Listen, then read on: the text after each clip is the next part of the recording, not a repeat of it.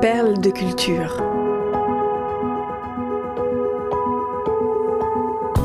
Découvrez comment les artistes trouvent l'inspiration dans leur propre vie pour créer des œuvres d'exception.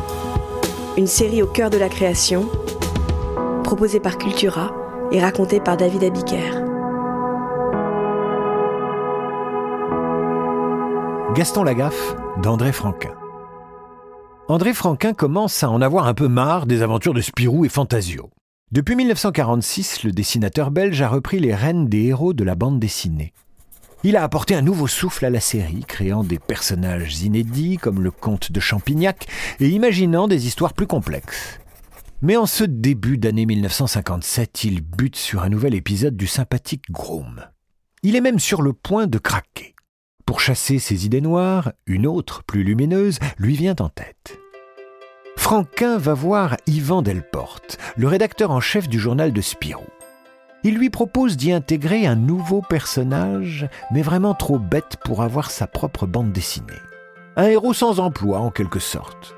Et comme cet énergumène inutile n'a rien à faire, il fait des gaffes et sabote la bonne marche du journal. Yvan Delporte, qui n'a rien contre un peu de fantaisie, dit banco.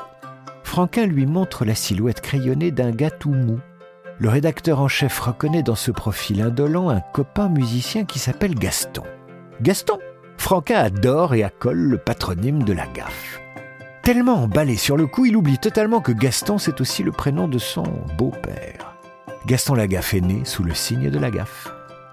Les lecteurs le découvrent pour la première fois dans les colonnes de Spirou le 28 février 1957. Au milieu d'une double page de texte, un jeune homme est planté comme un piquet sur le pas de la porte du journal. Le nouvel arrivant est vêtu d'un veston et porte un nœud papillon et des chaussures cirées. Il se tient droit comme un i. Son corps n'a pas encore pris la forme courbée d'un S. Un S comme dans paresse. Un mois plus tard, l'apparence du garçon de bureau a déjà changé. Gaston s'allume une clope, une main dans la poche. Il est emmitouflé dans un col roulé vert. Le cheveu est aussi court que son tonus. Fantasio met en garde les lecteurs. Attention, depuis quelques semaines, un personnage bizarre erre dans les pages du journal. Nous ignorons tout de lui. Nous savons simplement qu'il s'appelle Gaston. Tenez-le à l'œil, il m'a l'air d'un drôle de type. Fantasio ne se trompe pas. Le jeune homme est un dangereux serial gaffeur.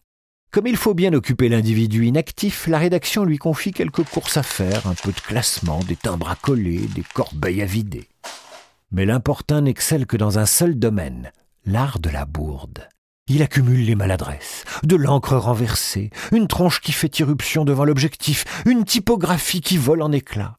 Et quand ce n'est pas lui qui met le bazar dans les cases, c'est son élevage de souris de bureau qui s'en charge.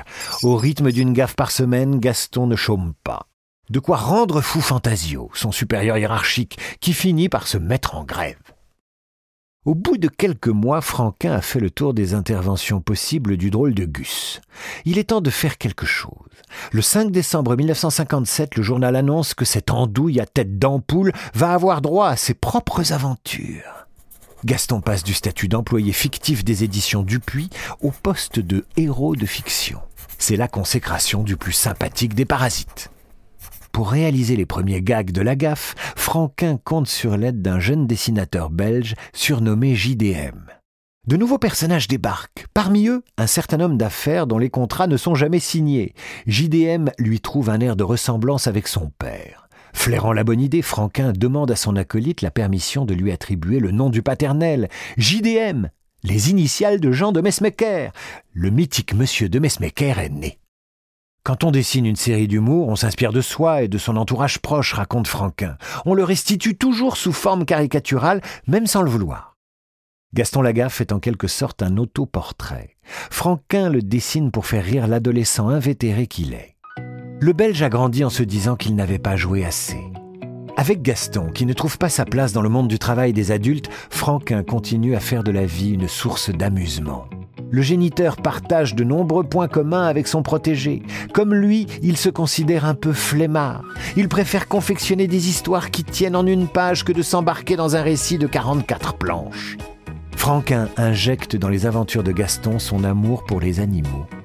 Enfant, il a élevé des souris blanches, recueilli un écureuil. Quand il passait ses vacances chez sa tante Hortense. Car oui, comme Gaston, André Franquin a une tante Hortense. Il faisait la traite des chèvres et se plaisait au milieu des dindons, des moutons et des cochons.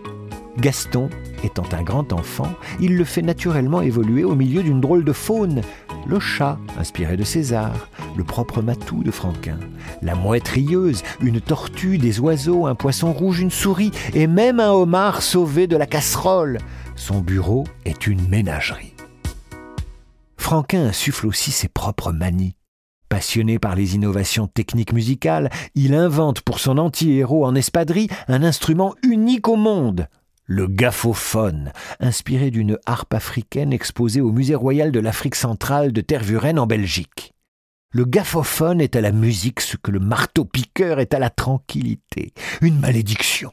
Franquin adore le bricolage, mais comme il est un très mauvais bricoleur, c'est Gaston qui s'y colle. Les personnages font souvent ce que leurs créateurs n'ont pas le temps ou les capacités de faire, confie-t-il lucide. Franquin trouve l'inspiration partout, même au coin de la rue. Il a un ami qui possède une vieille Fiat de 1929. Une ruine qui ne dépasse pas les 45 km heure et dégage une nuée d'huile brûlée. Il imagine Gaston au volant de cette vieille guimbarde. À travers l'automobiliste gaffeur, Franquin critique les ravages de la bagnole, la pollution, le béton qui défigure les paysages.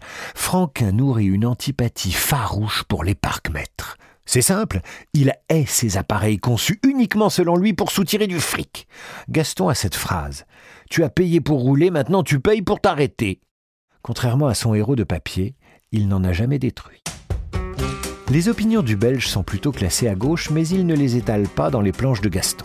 Il se rattrapera à partir de 1977 dans une série plus sombre et torturée baptisée Idée noire, où il déverse sa bile contre les militaires, les chasseurs, les promoteurs, les cadres aux dents longues, tous ceux qui pour lui font du mal aux hommes et aux animaux. Dans les pages de Gaston Lagaffe, Franquin laisse tout de même libre cours à son antimilitarisme. Cette défiance vis-à-vis de l'armée a pour origine sa peur de la bombe atomique. L'arme nucléaire résume chez lui l'angoisse inéluctable de la mort, cette bombe personnelle dont le minuteur s'enclenche à notre naissance. Ainsi Franquin n'est pas toujours cet homme à l'humeur joyeuse. Il connaît des épisodes de grosse déprime. Cet aspect de son caractère se révèle dans le quotidien de Gaston à travers le personnage de Prunelle, qui, à partir de 1967, prend la relève de Fantasio. Le N plus 1 de Gaston est un anxieux, doublé d'un pessimiste qui envisage toujours le pire. D'un côté Prunel, le perfectionniste tourmenté. De l'autre, Gaston, le rêveur flegmatique. Voilà deux facettes du dessinateur. En fin de compte, Franquin ressemble beaucoup au dépressif chronique qui remplace de temps en temps Gaston au journal. Son nom, Bertrand vu. Mais enfin. Post-scriptum. Astérix, Lucky Luke, Corto Maltese, Blake et Mortimer ont pour point commun d'avoir survécu à leur créateur. 65 ans après son embauche au sein du journal de Spirou, Gaston Lagaffe peut-il reprendre du service sans André Franquin? Décédé en 1997. Pour les éditions Dupuis, propriétaire du personnage depuis 2013, la réponse est oui.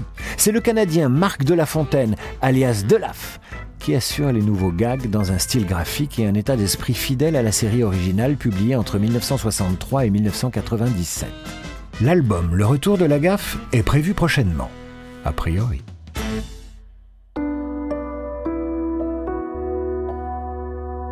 Perle de culture est un podcast Cultura produit par Création Collective. Texte de Julien Bordier, raconté par David Abiker. Rédaction en chef, Éric Leray. Curation, Frédéric Benaïm. Réalisation, Léo Gagnon. Générique, Alto Music. Naming et création graphique, St. John's.